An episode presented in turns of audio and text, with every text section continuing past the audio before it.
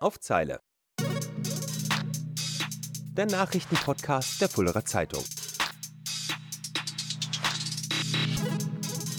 Unsere Artikel schreiben wir genau auf Zeile. Was zwischen den Zeilen steht, das besprechen wir hier. Herzlich willkommen zu unserem Nachrichtenpodcast auf Zeile. Mein Name ist Daniela Petersen und mir gegenüber sitzt Sabrina Mehler und wir sind beide Redakteurinnen der Fulderer Zeitung. Ja, passend zur Adventszeit geht es heute um ein Thema, das im weitesten Sinne auch mit Weihnachten zu tun hat. Wir sprechen über sogenannte Nickmännchen.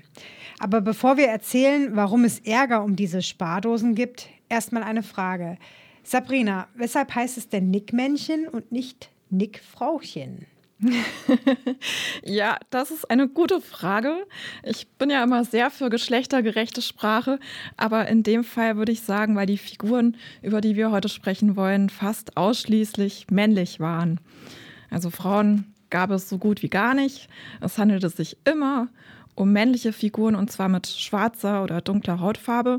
Und die sahen auch so aus, wie man sich afrikanische Ureinwohner früher vorgestellt hat. Also es gab auch amerikanische Ureinwohner oder Figuren, die aussahen wie Chinesen oder Inder. Aber meist waren es männliche afrikanische Figuren. Ja, sie wurden deshalb ja auch Nick Neger genannt.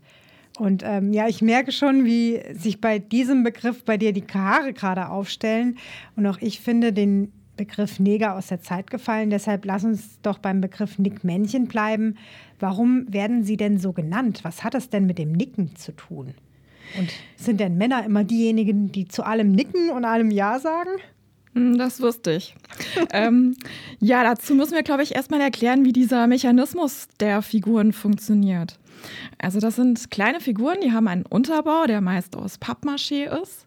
Und darauf sitzt oder kniet eine Figur, die früher häufig aus Gips oder aus Gusseisen gefertigt wurde. Meist war das eben eine Person mit dunkler ha Hautfarbe, mit schwarzen Haaren, roten Lippen. Und wenn man jetzt unten in, den, in diesen Unterbau ein, ein Geldstück eingeworfen hat, dann fällt es auf eine Metallschiene. Und die wiederum ist mit dem Kopf der Figur verbunden. Mhm. Das heißt, wenn die Schiene bewegt wird, dann nickt die Figur. Also wie als äh, aus Zeichen von Dankbarkeit. Okay. Und früher standen solche Nickfiguren in fast jeder katholischen Kirche an der Krippe, also meist in der Weihnachtszeit.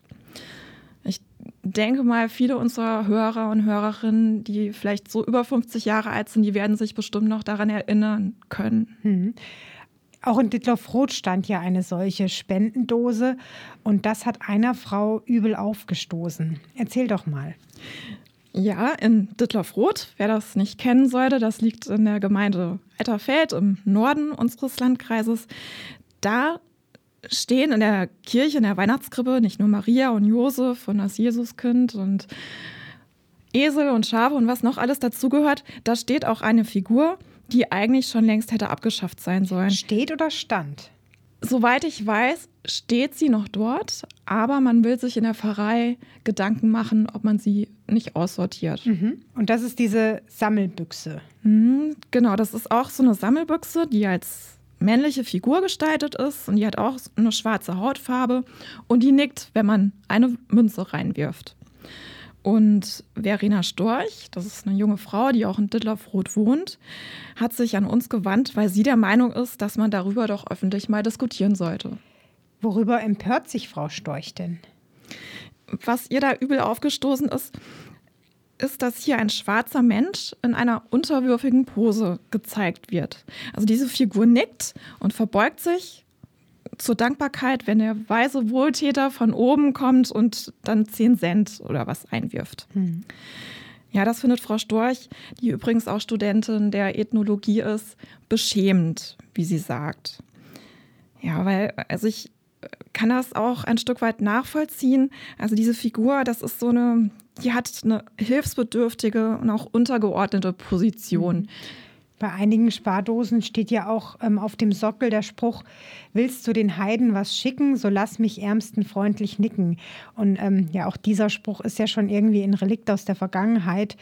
Heutzutage mhm. spricht ja auch keiner mehr von Heiden. Also man merkt ja. schon, aus welcher Zeit diese Spardosen kamen.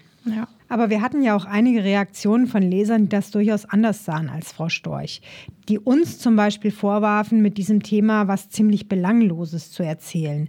Wie siehst du das denn? Ist das belanglos? Haben wir da was aufgebauscht? Ja, wir hatten äh, tatsächlich ganz viele Reaktionen. Ähm, Leser haben uns angerufen oder E-Mails geschrieben. Das hat uns wirklich überrascht. Damit hatten wir gar nicht gerechnet. Ähm, viele unserer Leser, die haben sich auch gewundert, dass so eine Figur heutzutage noch in der Kirche steht.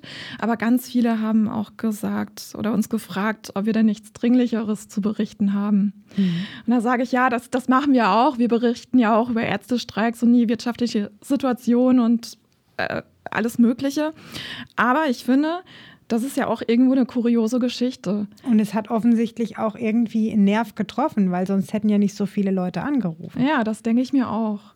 Ja, und also die, diese Figur an sich ist ja schon völlig kurios, wie, wie dieser Mechanismus funktioniert. Und auch, dass eine Figur in Ditlev Roth so lange überlebt hat, obwohl vor 60 Jahren, vor 60 Jahren haben die Bistumsleitungen in ganz Deutschland schon Rundschreiben an die Kirchen geschickt und haben darum gebeten, dass man diese Figuren noch abschafft. Ach, Moment mal, das habe ich jetzt irgendwie über, überhört. Also diese Sparbüchsen, die sollten eigentlich gar nicht mehr in diesen Krippen stehen? Nee, eigentlich nicht. Also die Bistumsleitungen haben schon damals in den 60er Jahren ungefähr darauf hingewiesen, dass die einfach nicht mehr zeitgemäß sind. Also diese Darstellung von äh, dunkelhäutigen Menschen. Ja, und in Düttlerfroth, wie bestimmt auch in vielen anderen Gemeinden, haben die irgendwie über die Jahrzehnte überlebt. Mhm. Wo kommt denn diese Idee eines Nickmännchens her? Da müssen wir jetzt ein bisschen in der Geschichte zurückgehen.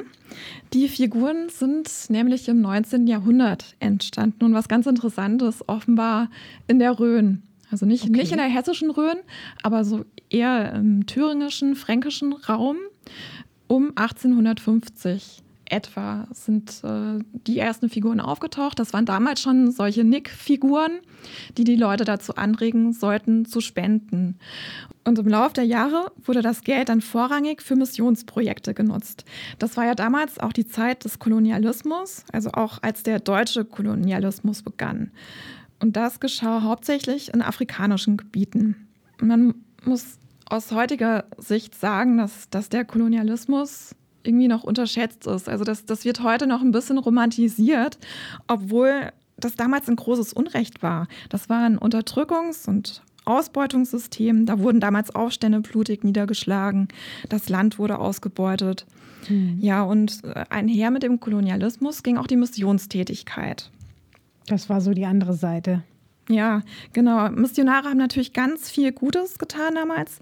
Die haben Sklaven befreit, die haben Lebensmittel gebracht, die haben auch oft ein Schulsystem aufgebaut. Aber meistens ging damit ähm, auch so ein Duktus der Überlegenheit einher. Also man hat sich den Afrikanern überlegen gefühlt. Das war auch so in der gesamten deutschen Bevölkerung damals zu spüren vor 150 Jahren. Afrikanische Menschen wurden damals tatsächlich noch als Wilde gesehen oder als naive Menschen, die gefälligst dankbar sein sollen, wenn man ihnen die Zivilisation bringt. Mhm. Und das zeigte sich eben auch in diesen Nickmännchenfiguren. Ne? Ja, genau. Das waren Figuren, die gefälligst nicken sollen, wenn man dein 10-Cent-Stück einwirft. Du hast eben von den 60er Jahren gesprochen, dass sich da einiges geändert hat. Ähm, was war denn in den 60ern? Was war denn da der Auslöser? Ja, in den 60er Jahren äh, wurden viele Länder ja dann in die Unabhängigkeit, in die Freiheit entlassen. Das war dann auch die Zeit der schwarzen Bürgerrechtsbewegung in den USA, äh, der Black Power Bewegung. Und schwarze Menschen haben sich damals emanzipiert und ähm, da wurde dann auch endgültig klar, dass die Rassentheorie nicht haltbar ist und dass es sich auch bei dem N-Wort übrigens um ein Schimpfwort handelt. Also das wurde damals äh, bewusst. Und es war auch die Zeit der eine Weltpolitik der Kirchen. Also die was ist das? Was, was ist die eine Weltpolitik? Den Begriff kennt man heute vielleicht noch von den eine Weltläden der Kirchen. Ja. Mhm. Und das war damals schon die Einstellung, dass hier nicht eine Seite über der anderen stehen soll, sondern dass man sich auf Augenhöhe begegnen muss. Also als gleichberechtigte Partner. Ja, und das war dann eben auch die Zeit, als die Bistümer ihr Rundschreiben losgeschickt haben, von dem ich eben gerade erzählt habe, äh, in dem darum gebeten wurde, diese Nick-Männchen doch einzumotten. Mhm. Ja, die sind ja jetzt in einigen Museen sind sie ja noch zu sehen. Ne? Also mhm. da gehören sie ja eigentlich ja. auch hin. Ja. Bei solchen Themen ist ja immer auch die Frage, ob es Tradition ist und deshalb beibehalten bleiben sollte oder ob man mit Traditionen auch brechen muss, wenn man, also wenn sich zum Beispiel jemand diskriminiert fühlt. Wie siehst du das denn? Mhm. Ja, für viele sind diese Figuren tatsächlich eine Art Tradition und die sind auch oft mit Kindheitserinnerungen verbunden. Kann man sich ja vorstellen. Früher war das für Kinder so ein kleines Erlebnis, wenn die da einen Groschen oder auch ein, ein Markstück reingeworfen haben und die Figur wackelt. Das ist ja irgendwie, ist was Schönes, ist was Lustiges und dann wirft man vielleicht gerne noch eine Münze rein. Und was ich auch noch sagen möchte, ist, man darf den Menschen, die die Figur jetzt in Dittloff-Rot aufgestellt haben, wirklich keinen Rassismus unterstellen oder vorwerfen. Also das liegt mir und das liegt ja auch unserer Zeitung völlig fern. Ich kann mir vorstellen, dass, ähm, dass man sich da einfach keine Gedanken gemacht haben, dass diese Figur, die, die steht da in der Krippe schon seit Jahren und Jahrzehnten und ähm, man hat die vielleicht gar nicht mehr bewusst wahrgenommen und nicht mehr drüber nachgedacht. Und äh, man will damit ja letztlich auch was Gutes tun. Man sammelt Geld für viele Projekte, äh, um äh, Lebensmittel in Länder wie Afghanistan zu bringen oder in den Sudan. Aber es gibt ein ganz großes Aber. Manchmal ist nicht die Intention oder das Ziel, das man verfolgt, das Entscheidende, sondern die Wirkung.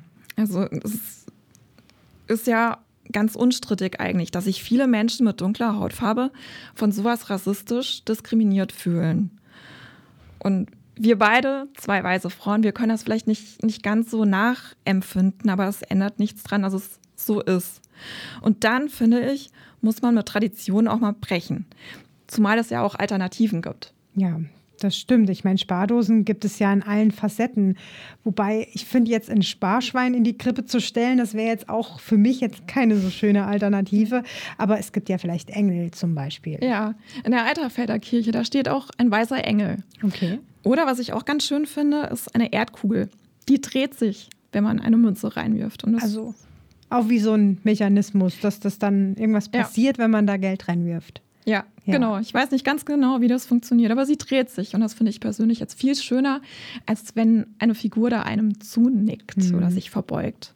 Und es gibt ja auch zu Weihnachten immer diese Opferkästchen. Erinnerst du dich noch an diese Opferkästchen? Mhm. Nee, die hat man immer so zusammengebastelt. Und ähm, dann hat man in der Adventszeit da Geld reingespart. Und an Heiligabend, wenn das Krippenspiel aufgeführt worden ist, danach wurden die dann abgegeben und dann kamen die auch in mhm. ärmere Länder. Und ja, da hat man als Kind schon sozusagen dieses ähm, Prinzip gelernt, mhm. ja, ich, ich spare was für Ärmere oder ich helfe an Weihnachten ärmeren Menschen. Ja, ja, schöne Sache. Ja, aber ich schweife ein bisschen ab. Ähm, was du eben zur Wirkung gesagt hast, das finde ich total richtig. Und eine solche Wirkung, die kann sich im Laufe der Zeit ja auch ändern. Also wir hatten vor fünf Jahren ja die Diskussion um den sogenannten Südendneger. Ich weiß nicht, erinnerst du dich sicherlich dran? Das war mhm. damals ja eine große, ein großer Aufschrei hier. Damals gab es Kritik daran, dass der Fastnachtsverein einen weißen Menschen im Gesicht schwarz anmalt als diese Tradition vor Jahrzehnten aufkam, störte sich da ja niemand dran, aber mittlerweile eben schon. Und diese Wirkung ist eben jetzt eine andere, als sie vor vielen Jahren war. Und auch der Fastnachtsverein hat darauf reagiert, auf diese Kritik. Die schwarze Schminke wurde abgeschafft, die Uniformen aber beibehalten. Das war damals so eine Art Kompromiss.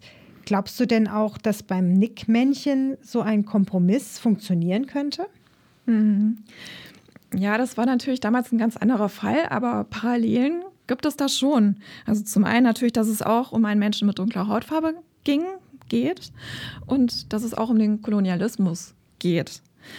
Der Südendneger, der trug ja damals ein Leopardenfell und äh, eine Knochenkette, eine Perücke und hatte ganz stereotype Merkmale, also so wie man sich vielleicht vor 100 oder 200 Jahren einen Menschen aus Afrika vorgestellt hatte. Also auch ein bisschen ähm, an der Realität vorbei. So Klischee-Denken halt. Ne? Ja, genau. Die Figur gibt es beim Fastnachtsverein heute nicht mehr. Die Kolonialuniformen tragen die Fastnachter aber weiterhin. Und das soll ihnen ja auch gar nicht genommen werden, obwohl wir jetzt auch gehört haben, dass unsere Kolonialgeschichte nicht ganz so rühmlich war. Du hast mich aber nach dem Kompromiss gefragt beim Nick Männchen. Und da sage ich ja klar, der ist, der ist ja ohne weiteres möglich. Das haben wir, haben wir jetzt darauf hingewiesen. Es gibt Alternativen wie eine Weltkugel oder einen Engel. Und ich glaube auch nicht, dass die Pfarrei Roth jetzt darauf beharrt, dass die Figur stehen bleibt. Ähm, andere Kirchen haben die auch abgeschafft. Und es ist ja auch nicht so teuer, ähm, diese Figur auszutauschen, da irgendwie eine andere Sammelbüchse hinzustellen. Ja, vor allen Dingen ähm, tut es ja auch keinem weh, dieses, diese Spendendose einfach auszutauschen. Aber im Gegensatz dazu, sie stehen zu lassen, das kann mhm. eben doch jemandem wehtun. Da sind wir wieder bei der Wirkung. Ja, genau. Ja. Also wir haben jetzt schon lange über dieses Thema gesprochen, wo wir ja, wo viele ja gesagt haben, ach, ähm, warum berichten wir überhaupt darüber? Mhm. Ähm, aber irgendwie ist es ja dann doch ganz interessant, auch mal diese Facetten zu beleuchten. Und es ist halt auch ein Anlass, manche Dinge mal zu hinterfragen. Ich bin jetzt kein Freund davon, Traditionen zu beenden oder auf Teufel komm raus aus vermeintlicher Toleranz religiöse Bräuche abzuschaffen. Aber es ist doch sinnvoll, sein Tun immer mal auf den Prüfstand zu stellen. Und mhm. in dem Fall ähm, ist es ja eigentlich eine gute Sache, dass Frau Storch sich gemeldet hat und gesagt hat, mhm. darüber sollten wir mal diskutieren. Ja, das sehe ich ganz genauso. Auch wenn sie jetzt wahrscheinlich viel Gegenwind auch erfährt. Ja, das, das ist so. Aber es ist tatsächlich gut, dass man darüber diskutiert. Und man muss diese Figur jetzt auch nicht wegwerfen. Ich finde aber, der richtige Platz ist vielleicht ein Museum, wie du vorhin schon vorgeschlagen hast. Ja, liebe Hörerinnen und Hörer, wie sehen Sie denn das? Teilen Sie uns doch Ihre Meinung mit. Sind Sie auch der Meinung, dass so etwas eigentlich gar nicht der Rede wert ist oder ähm, dass man darüber reden sollte? Dann schreiben Sie uns. Wir beantworten auch jede Mail. Erreichbar sind wir über podcast.fuldahrzeitung.de. Ja, und auch sonst nehmen wir immer Anregungen, Kritik oder Lob entgegen. Und wenn ihr immer informiert sein wollt, was die Region so bewegt und wann eine neue Podcast-Folge rauskommt, dann folgt uns zum Beispiel auf Spotify oder anderen Podcast-Plattformen. Wir freuen uns natürlich, ähm, wenn ihr uns nicht nur hört, sondern auch lest. Und das geht zum Beispiel online auf fuldahzeitung.de, ganz traditionell in der Printversion oder über das E-Paper. So, ja. jetzt haben wir aber genug erzählt. Wir wünschen euch ein schönes Wochenende und freuen uns, wenn ihr beim nächsten Mal wieder einschaltet. Bis zum nächsten Mal. Macht's Tschüss. gut. Auf Zeile. Der Nachrichtenpodcast der Fullerer Zeitung. Unsere Artikel schreiben wir genau auf Zeile. Was zwischen den Zeilen steht, das besprechen wir hier.